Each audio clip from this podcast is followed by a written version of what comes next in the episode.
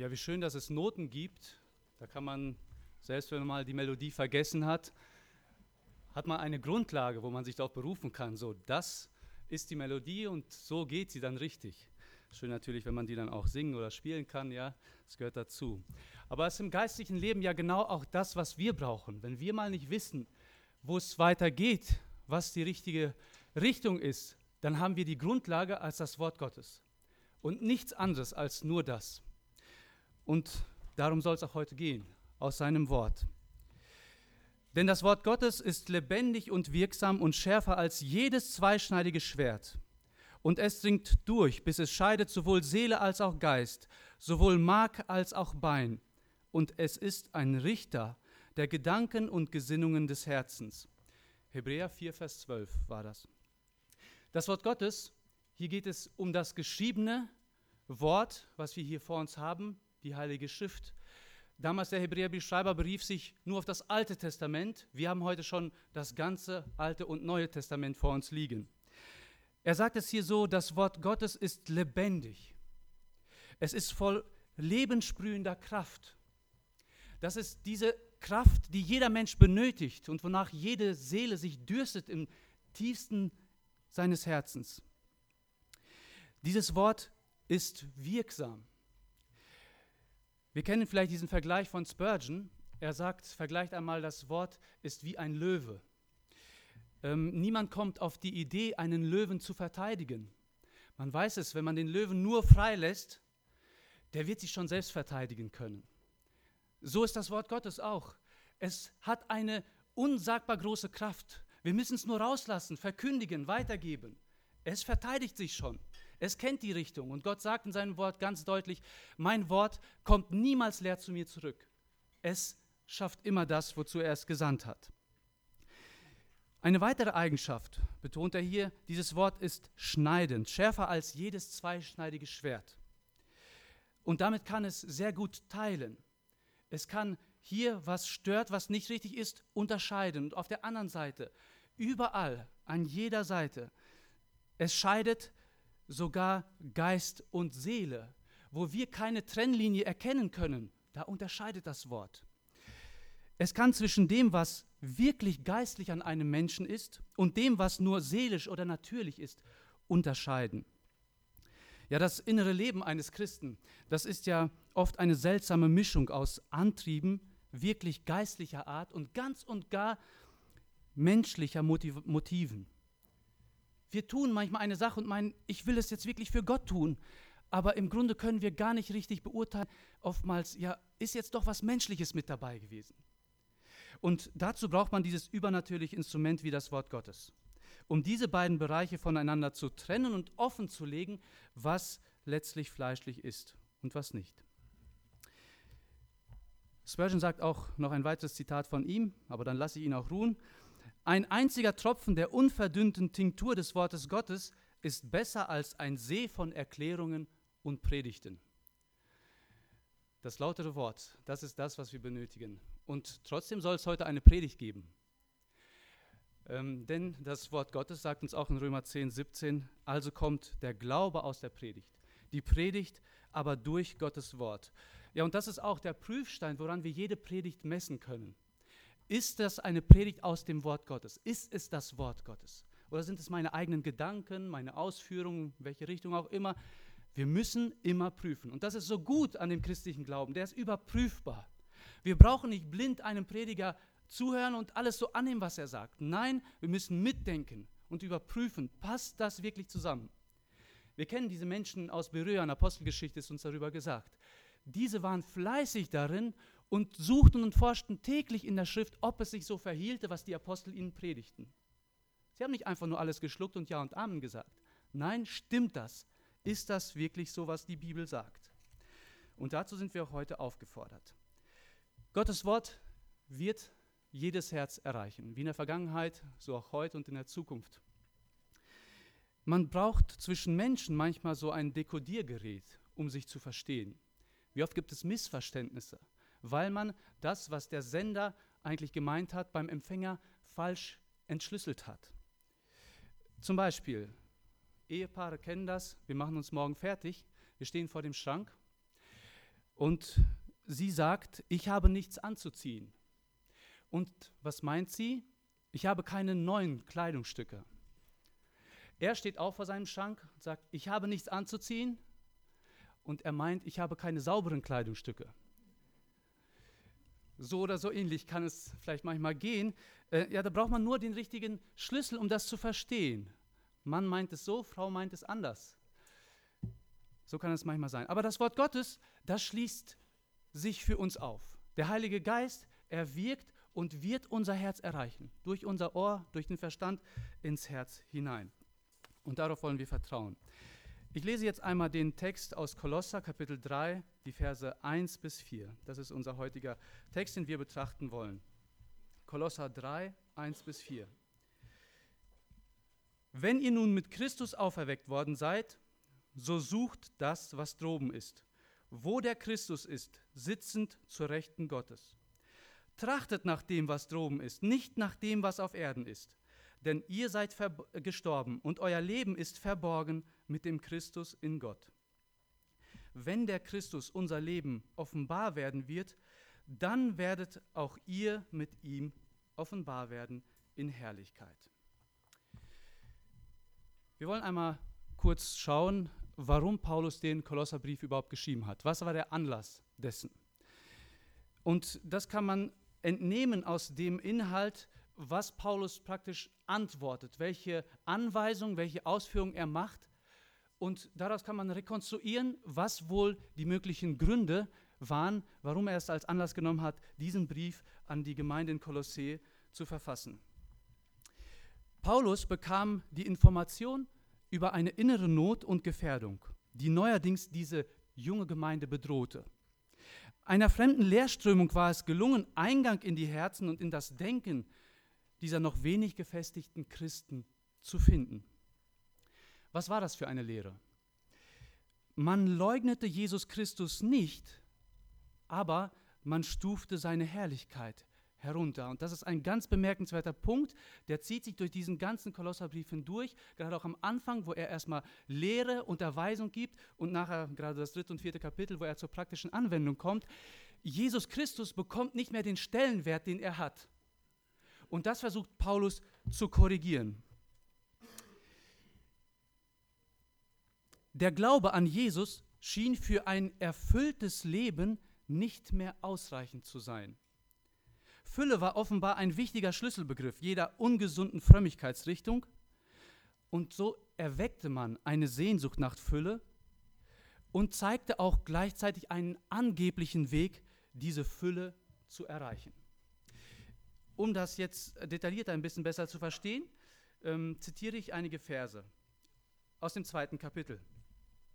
Brauchen wir nicht weit umblättern, Kolosser Kapitel 2, Vers 16. So lasst euch von niemanden richten wegen Speise oder Trank oder wegen bestimmter Feiertage oder Neumondfeste oder Sabbate. Also es ging darum, bestimmte Nahrung zu sich zu nehmen oder auch nicht oder gewisse Feste, Feiertage und Sabbate einzuhalten. Und das klingt so mit aus diesen jüdisch-religiösen Vorschriften. Im Alten Testament ist es ja voll davon. Das dürft ihr essen, das sollt ihr nicht, diese Feste haltet ein und so weiter. Also diese Lehre beinhaltete unter anderem irgendwelche Gesetze aus dem Alten Testament, von den jüdisch-religiösen Vorschriften. Jede menschliche Religion unterjocht den Menschen, indem sie ihnen Vorschriften, Regeln und einen religiösen Kalender aufzwingt. Heilige Feste zum Beispiel im Kirchenjahr, die die Gläubigen dazu verpflichtet, diese einzuhalten. Dann seid ihr erst echte Gläubige. Sabbat zu halten, um Gott zu gefallen. Wir kennen die siebenten Tags Adventisten, da alles darauf ausgerichtet ist, Hauptsache du hältst am Samstag, das ist der siebte Tag, den Sabbat. Das gehört dazu, zum christlichen Glauben.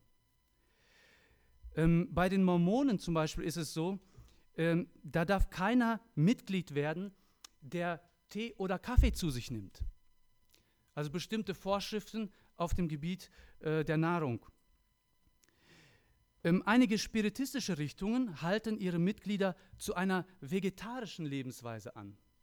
Sie dürfen kein Fleisch essen. Und so gibt es verschiedenste Glaubensrichtungen. Wir brauchen diese gar nicht alle zu kennen.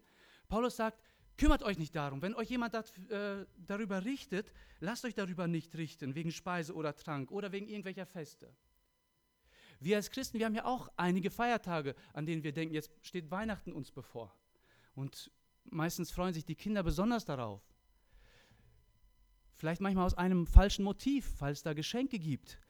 Wir wollen ja an Weihnachten gedenken daran, dass Jesus auf die Welt gekommen ist. Und das wunderbarste Geschenk hat Gott uns gegeben in seinem Leben, seinem Sterben, seiner Auferstehung. Aber wenn jemand Weihnachten nicht feiert als Christ, ist es kein Vergehen. Es braucht nicht diesen einen Tag, wo wir daran denken. Für einen Kind Gottes ist Weihnachten jeden Tag. Jesus lebt in unserem Herzen. Wir brauchen keinen Tag, der dafür auserkoren ist.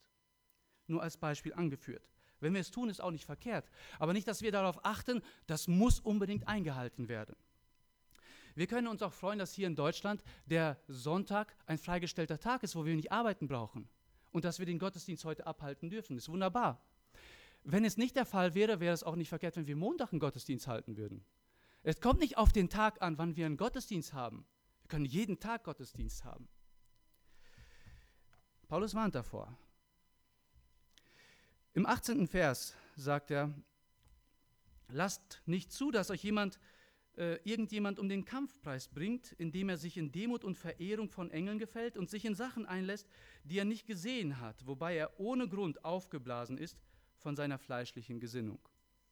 Also er geht auf das Schauen höherer Welten und Visionen und Gesichten drauf ein. So eine mystische Erfahrung zu machen, was Übernatürliches, Übersinnliches zu erleben.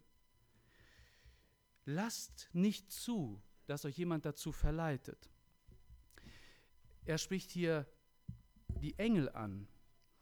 Also wahrscheinlich war in dieser Lehre beinhaltet, dass man gerade solche ähm, Geheimnisse des Glaubens mit bestimmten mystischen Erfahrungen machen könnte. Engel sind ja auch Geschöpfe, nicht wahr? Genau wie wir Menschen. Engel sind Geschöpfe, Geisteswesen von Gott. Und sich damit einzulassen, das hat eine völlig falsche Demut. Ähm, wir kennen das zum Beispiel bei den Katholiken, ist es leider ja so, dass man Maria, die Mutter Gottes, äh, ja fast höher achtet als Jesus. Man äh, unterstellt oder sagt es so dann hinaus, ich wage es nicht oder ich bin nicht würdig, direkt mit Jesus zu sprechen. Deshalb gehe ich den Weg über Maria, bete Maria an und Maria trägt es dann zu ihrem Sohn. Und so geht es weiter. Ist eine falsche Demut, eine falsche Haltung. Jesus sagt, ich bin der Weg, und nur durch ihn geht es zum Vater. Wir brauchen nichts anderes uns zu suchen. Irgendeinen anderen Mittler gibt es nicht. Jesus allein. Bei den Pfingstlern gibt es diese besondere Erfahrung der Zungenrede. Ich wurde mal von einem angesprochen, der sagte, Mensch, ich wundere mich, du bist schon so lange im Glauben und du sprichst noch nicht in Zungen. Also für, wie, für ihn war es ähm, als logische Konsequenz, wenn du im Glauben wächst, Glaubensschritte machst, dann kommst du dazu, dass du in diesen Zungen irgendwann redest. Ähm, wir wollen diese nicht beurteilen. Es gibt mit Sicherheit auch dort wiedergeborene Christen. Aber das ist eine falsche Erkenntnis aus der Schrift heraus. Und das müssen wir auch ganz bewusst und sicher wissen. Gott wird damit zurechtkommen, mit diesem Irrglauben, mit dieser Irrlehre. Wir brauchen es nicht. Es lenkt von Jesus ab. Im 21. Vers sagt er, rühre das nicht an, koste jenes nicht, betaste dieses nicht, was doch alles durch den Gebrauch der Vernichtung anheimfällt. Wieder Gebote nach Weisungen und Lehren der Menschen. Es werden die äh, Christen hier aufgefordert, ihren Leib ja, in einer streng enthaltsamen Lebensweise zu führen, so die Askese des Leibes, um religiöse Ideale zu verwirklichen. Heutzutage, womit kann man es vergleichen? Wir kennen das Zölibat zum Beispiel, ja, dass die Priester unverheiratet sein müssen, ähm, leben abgeschieden von der Welt im Kloster. Und manche Gemeinden sind vielleicht auch davon nicht weit entfernt, dass man sich so riesige Mauern baut. Und Hauptsache, wir sind bewahrt vor der Welt, dass nicht das Böse in uns hineindringt. Ja, man kann in einen leeren Raum gehen und die Tür abschließen und sich vor der Welt verstecken und vergisst dabei, dass das Böse in unserem Herzen wohnt. Wir nehmen alles mit hinein. Ja, in unserem Herzen, da ist es, worauf es ankommt, was vernichtet werden muss. Paulus spricht dagegen. Das darf nicht sein. Ähm, hier heißt es im 23. Vers, die freilich einen Schein von Weisheit haben in selbstgewählten Gottesdienst und Demut und Kasteiung des Leibes. Kasteiung bedeutet hier so was wie sich in Bußübungen, Schmerzen und Entbehrungen auferlegen. Ganz bewusst. Ich füge mir meinem Körper was Schlimmes zu, damit ich reiner und heiliger werde. Ein Irrglaube.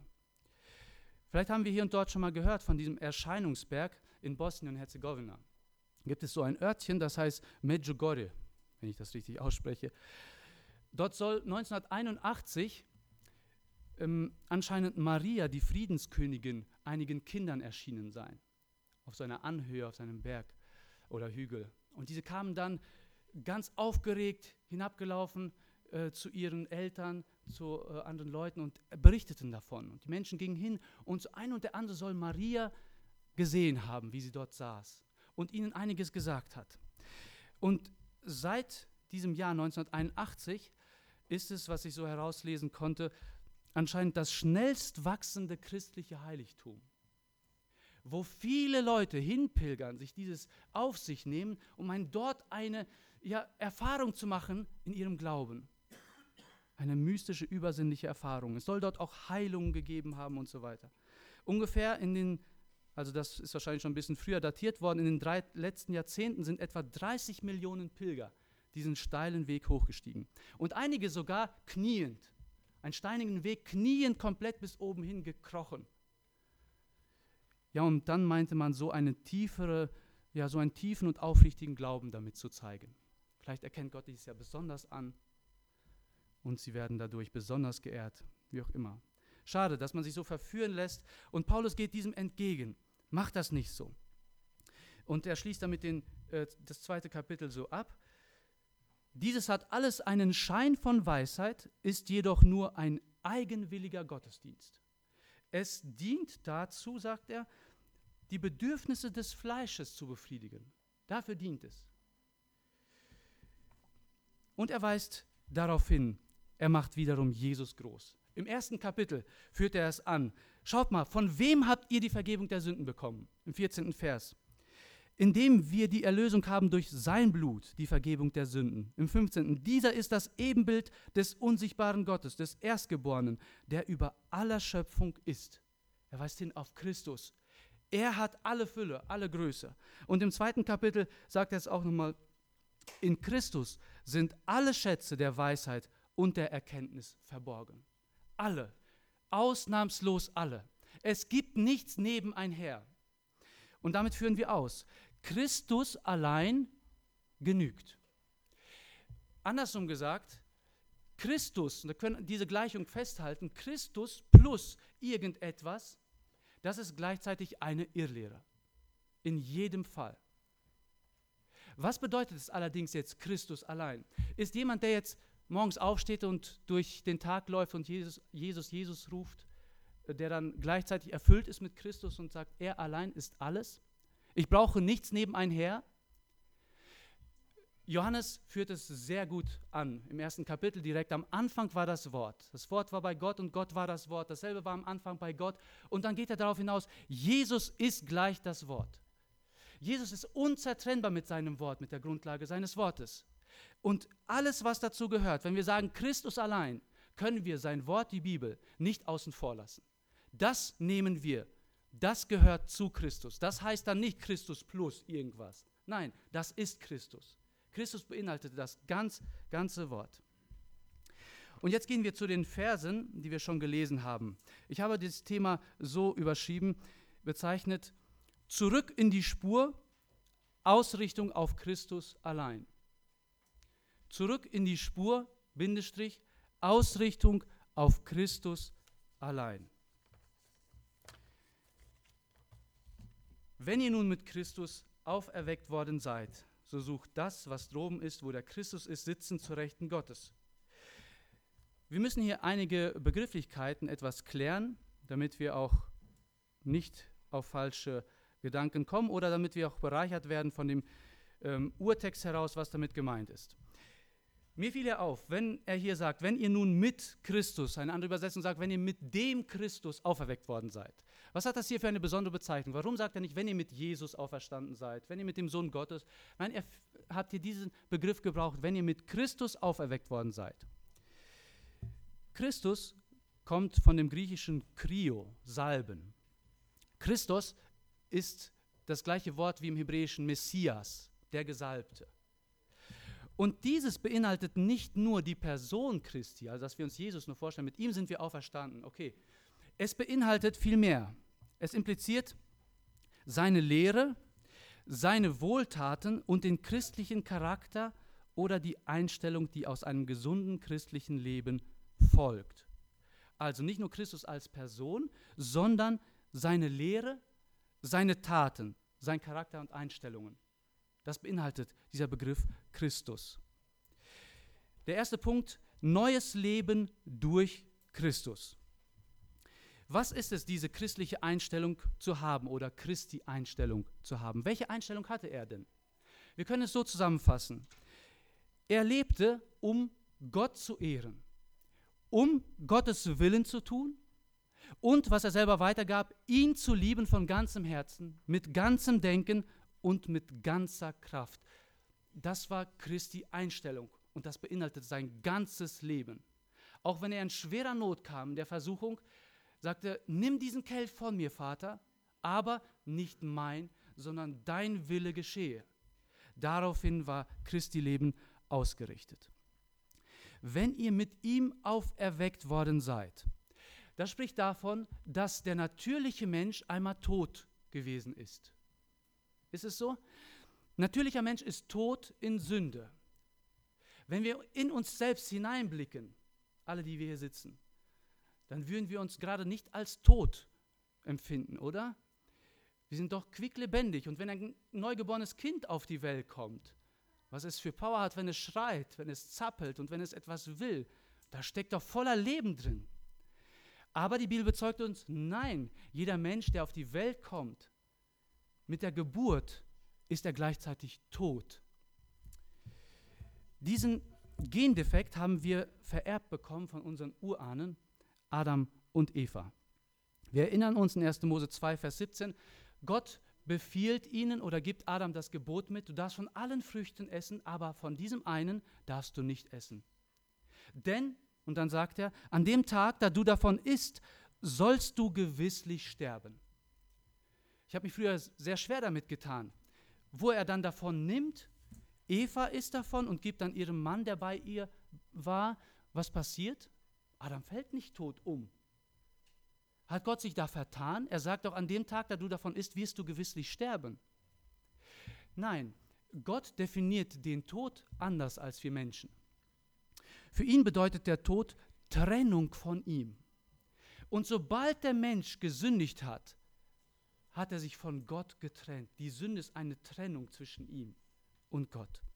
Und dieses Leben ist es nicht wert, Leben genannt zu werden. Gott gibt dieses Zeugnis, du bist tot, lieber Mensch. Auch wenn du es vielleicht manchmal nicht annehmen willst, nicht akzeptieren willst, aber Gott stellt dieses äh, Zeugnis aus. Durch Glauben an Jesus bekommt der Mensch neues Leben. Johannes Kapitel 3, Vers 16, damit jeder, der an ihn glaubt, nicht verloren geht, sondern ewiges Leben habe. Dieser biblische Glaube bedeutet, dass man Erkenntnis von göttlichen Wahrheiten hat, diesen göttlichen Wahrheiten zustimmt und darauf vertraut. Es nützt nichts zu sagen, ja, ich glaube auch. Ich glaube auch an Gott, ich glaube auch an Jesus, ich glaube, was in der Bibel steht. Das schenkt noch kein neues Leben sondern die Wahrheiten Gottes aus seinem Wort zu erkennen, diese zuzustimmen, ja, Gottes Wort hat recht, und diesem zu vertrauen. Wenn Gott sagt, wenn du an Jesus, meinen Sohn, glaubst, dann bist du gerettet, dann sind dir alle Sünden verlassen, dann verlasse ich mich darauf. Das ist wahr. Auch wenn meine Gefühle manchmal was ganz anderes sagen. Die Gefühle oftmals sind vielleicht von der Sünde noch so beeinflusst, dass mein Mensch bin ich so schlecht gewesen. Hat Gott mir denn wirklich jetzt schon verziehen, wenn ich sage, Herr, vergib mir? Sagen uns unsere Gefühle manchmal was ganz anderes. Aber Gott sagt, glaube es. Ich sage es durch mein Wort. Vertraue mir. Deine Sünden sind dir vergeben, so du es offen bekennst und zugibst, so du dazu stehst. Wir vertrauen göttlichen Wahrheiten. Und was passiert dann? Gott bezeugt uns selber die Gotteskindschaft. Und das ist was Wunderbares. Wenn ein Mensch, der tot in Sünden ist, sich zu Gott wendet, seinem Wort glaubt und zustimmt und ihm vertraut, dann gibt Gott eine Antwort. Und in Römer 8, das ist ein wunderbares Kapitel, sagt er es ganz deutlich im 16. Vers, der Geist Gottes gibt selbst Zeugnis zusammen mit unserem Geist, dass wir Gottes Kinder sind. Das ist kein Gefühl, das ist kein, kein besonderes Sprechen Gottes, was wir dort erleben müssen, dass ein Engel von oben sich offenbart oder sonstiges. Gottes Geist gibt unserem Geist, mit unserem Geist zusammen Zeugnis, dass wir Gottes Kinder sind. Und wenn wir es selber nicht in Worte fassen können, warum, wieso? Ich weiß es, ich bin ein Kind Gottes. Und das ist keine Überheblichkeit. Das ist ein Zustand, zu dem jeder Mensch kommen kann. Gott gibt uns dieses große, diese große Gabe, das Zeugnis der Gotteskindschaft. Und das ist ja auch Gottes Eigenschaft. Vielleicht mag einer behaupten, ja, ich weiß nicht, ich habe gebetet, ich spüre nichts, ich fühle nichts, bin ich jetzt Gottes Kind oder nicht? Gott sagt, oder Paulus durch Timotheus, an Timotheus, er sagt im zweiten Kapitel, Vers 4, Gott will, dass alle Menschen gerettet werden und zur Erkenntnis der Wahrheit kommen. Es gibt keine Ausnahme. Jeder Mensch ist für den Himmel geschaffen.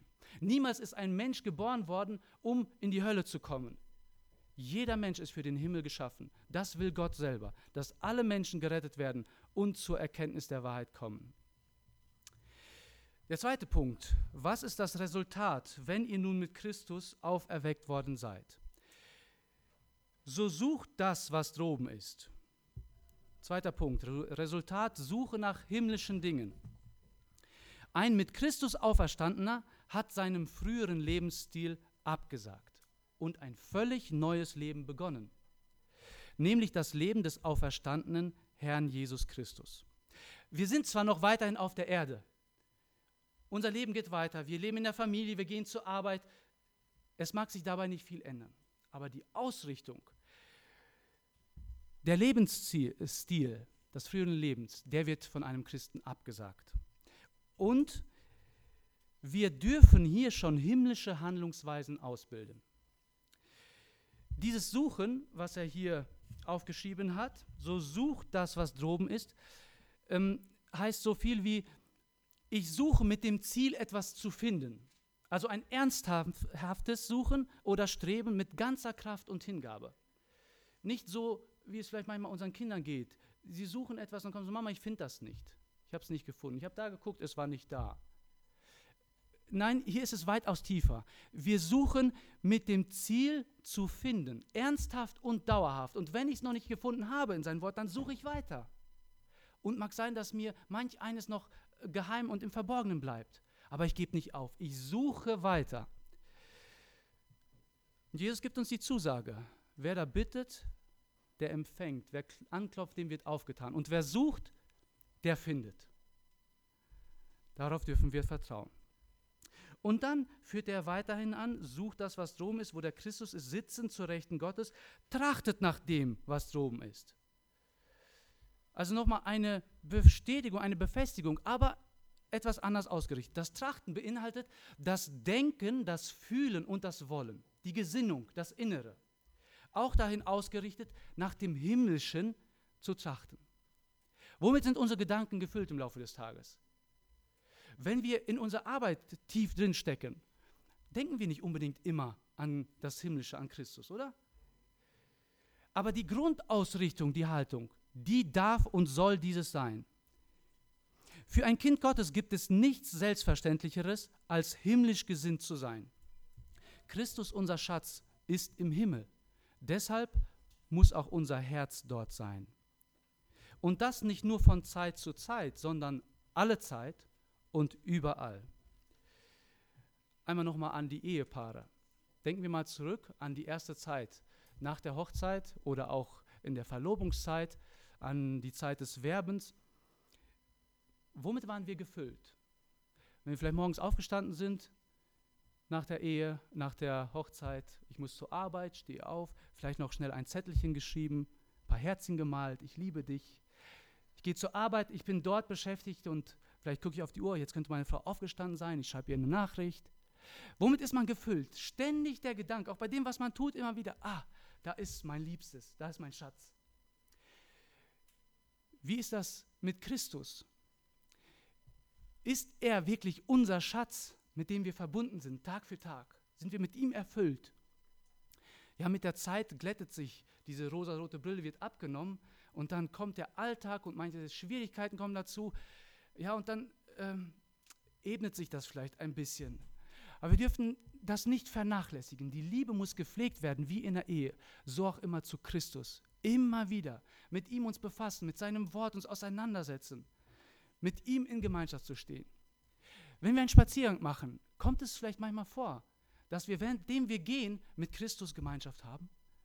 Wenn wir vielleicht alleine im Auto unterwegs sind, kommt uns der Gedanke an Christus, mit ihm zu reden. Ja, es ist etwas anderes, als wenn mein Ehepartner neben mir sitzt und ich mit ihm rede. Aber haben wir diese Beziehung zu Gott? Leben wir wirklich mit ihm? Sind wir mit ihm fest verbunden? Wo unser Schatz ist, da wird auch unser Herz sein. Ein dritter Punkt wollte ich etwas ausarbeiten, den Unterschied zwischen den himmlischen und irdischen Dingen. Das ist immer noch nicht so ganz klar geworden. Was ist wirklich irdisch und was ist wirklich himmlisch? Das Himmlische vielleicht mehr klarer als das Irdische. Ist das Irdische, ist damit gemeint, ist es unser Leben auf der Erde? Spricht ja dafür, nicht wahr? Das Irdische von Erde abgeleitet. Ist es die Familie? Ist es die Schule? Ist es die Arbeit? Ist es der Erwerb? Egal, ob jetzt von Nahrungsmitteln, Kleidung, Haus, Auto. Was beinhaltet das Trachten nach dem Irdischen? Nein, nicht diese Sachen sind primär gemeint, sondern nochmal zurück. Christus plus irgendetwas, das bedeutet schon irdisch gesinnt sein in diesem Zusammenhang. Fügen wir dem Evangelium etwas hinzu und verkündigen somit nicht die reine Lehre des Evangeliums, so sind wir schon irdisch gesinnt. Christus plus irgendetwas, nein, das ist nicht himmlisch gesinnt. Wieder ausrichten lassen, Christus allein. Falsche Lehren, die von Christus ablenken, ist irdisch gesinnt. Satzungen, Feste, Tage, Sabbate, Opfer, schöne Gebäude, prächtige Kleider, das sind irdische Dinge, die mit dem Himmel nichts zu tun haben. In die Versammlungen Gottes passen sie nicht. Es geht nicht um das Sichtbare, sondern um die unsichtbaren Dinge. Und das ist für die Menschen, denke ich, gerade so schwer zu fassen. Wir haben das Auge als Sinnesorgan und mit dem Auge nehmen wir bis zu 80 Prozent der äußeren Welt an Informationen auf und verarbeiten diese. Unser Gehirn ist etwa zu einem Viertel damit beschäftigt, diese Informationen zu verarbeiten, was unser Auge uns eingibt. Und jetzt zu sagen, ah, schau nicht auf das Äußere, schau nicht auf dieses hier drumherum, das ist nicht wesentlich, ist für einen Menschen ziemlich schwer weil wir immer alles ja vor unseren Augen haben. Und jetzt an etwas Abstraktes, etwas Imaginäres, das vor unseren Augen zu haben, vor unserem geistlichen Auge, das ist gar nicht so einfach. Kennen wir vielleicht diese Aussage? Manch einer sitzt im Gottesdienst, meint, die Augen des Predigers haben so gestrahlt, der war so geisterfüllt. Das würde gleichzeitig heißen, wenn jemand blind ist und den Prediger nicht sieht, für ihn wäre der Prediger nicht geisterfüllt. Nein, darauf kommt es nicht an, sondern das Wort Gottes, das ist es, was geisterfüllt ist, was zu unseren Herzen kommt. Es kommt auch nicht darauf an, ob der Prediger ähm, in einem Talar und Bäffchen auftritt. Darum geht es gar nicht. Die Kleidung, das Äußere, darauf kommt es nicht an. Auch wenn man das nicht verurteilen, wenn es auf dem Platz sein kann, wenn diese Ordnung da ist. Aber nicht, dass wir das mit in Verbindung bringen, sobald dieses nicht der Fall ist, oh, dann kann es kein Gottesdienst sein. Es geht nicht darum, was darf ich und was darf ich nicht. Paulus sagt, es ist mir alles erlaubt. Und damit meint er mit Sicherheit nicht die Sünde. Alles neben der Sünde. Es ist mir alles erlaubt. Aber er macht eine Unterscheidung, es ist nicht alles nützlich im Glaubensleben. Es bringt mich nicht weiter. Die Frage eines Kindes Gottes soll sein, womit bereite ich dem Herrn Ehre? Wenn ich das jetzt tue? Ist das nützlich für, den, für mein Glaubensleben? Ist das nützlich für meine Glaubensgeschwister? Bringt dieses, was ich jetzt tue, dem Herrn Ehre oder Unehre? Also, nochmal auf den Punkt gebracht. Hier in diesem Zusammenhang bedeutet irdisch gesinnt sein nach dem irdischen Trachten Christus plus irgendeiner Lehre, irgendeine Auffassung nebenbei, die uns das Wort Gottes nicht vermittelt. Himmlisch gesinnt sein. Gesinnt sein wie Jesus Christus. Das heißt, noch einmal zu dem Punkt, Christi Einstellung zu haben, Gott zu ehren, seinen Willen zu tun, ihn zu lieben von ganzem Herzen, mit ganzem Denken und mit ganzer Kraft. Und mit dieser Einstellung kann man auf die Arbeit gehen, seinen Beruf treu ausüben, wie es einem Christen geziemt. Das bedeutet es dann, nach den Grundsätzen Christi zu handeln. Das ist himmlisch gesinnt sein. Ja, die gewöhnlichsten Dinge des täglichen Lebens stehen dann in Verbindung mit dem Himmel. Die Frau im Haushalt, die die Kinder erzieht, die dafür sorgt, dass dort alles in Ordnung ist, tut das deswegen, um Jesus zu gefallen. Ja, und wenn sie diese Aufgabe nicht hat, geht sie auf Arbeit und macht genau dort das Gleiche. Ich will Jesus gefallen und für ihn dort ein Licht sein.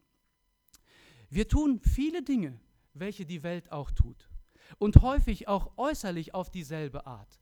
Und dennoch besteht ein großer Unterschied. Die Welt, die sucht ihren Vorteil zu ihrer Ehre. Der Gläubige sucht die Ehre Gottes.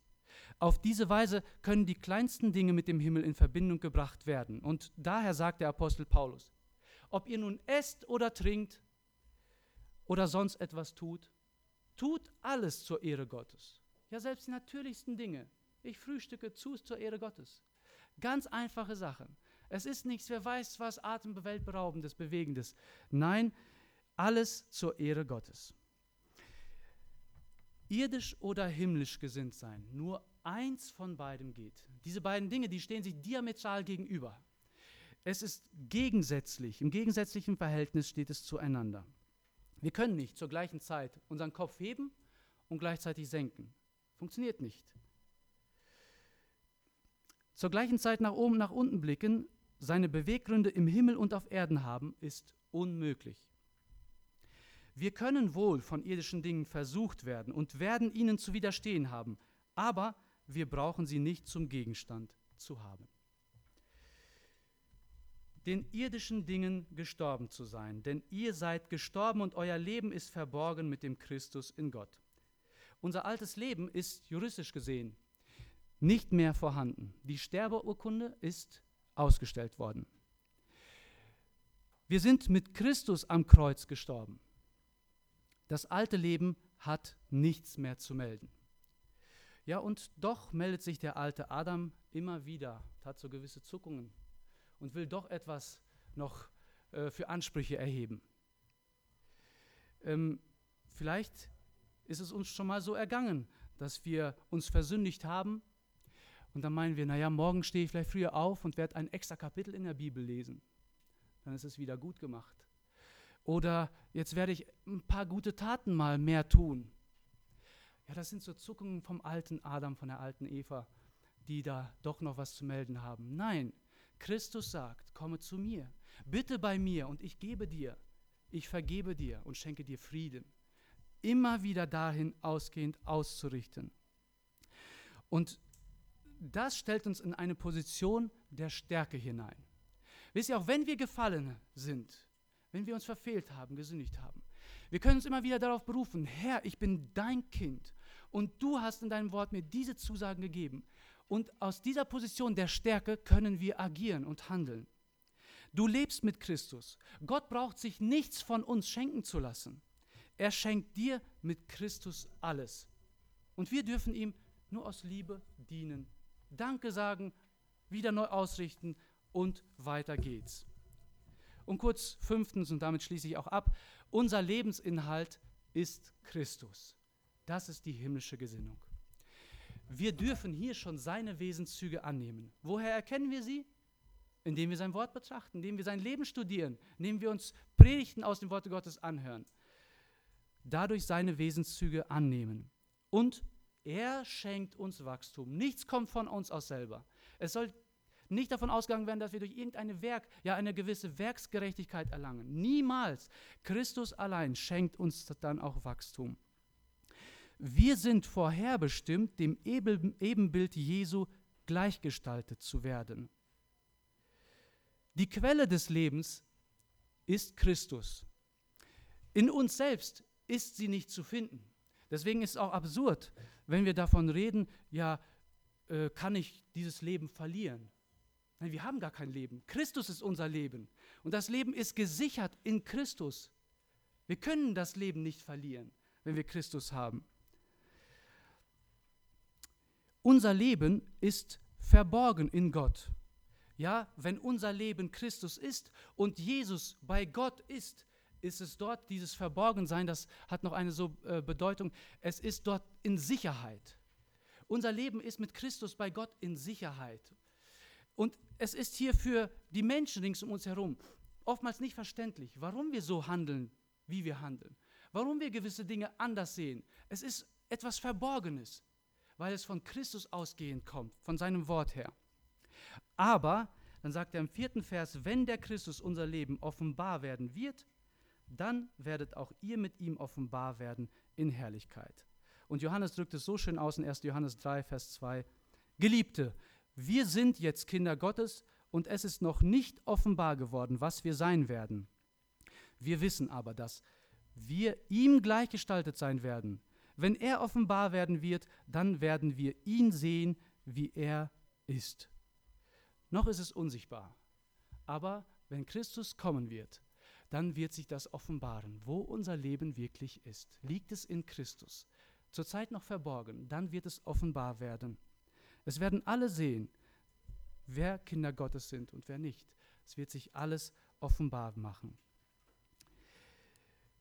Gott hat seinen Sohn Jesus Christus so lieb, dass er jeden Menschen in seinen Sohn umgestalten will. Wir alle sollen die Eigenschaften, sein Wesen in dem diesseitigen Leben schon tragen. Natürlich in aller Unvollkommenheit, in aller Schwäche, aber in Ewigkeit wird sich das offenbaren und er wird uns umgestalten in das Ebenbild seines Sohnes. Ich wollte noch einen Liedervers zitieren, was vom Englischen ins Deutsche übersetzt worden ist. Es gibt auch eine schöne Melodie dazu.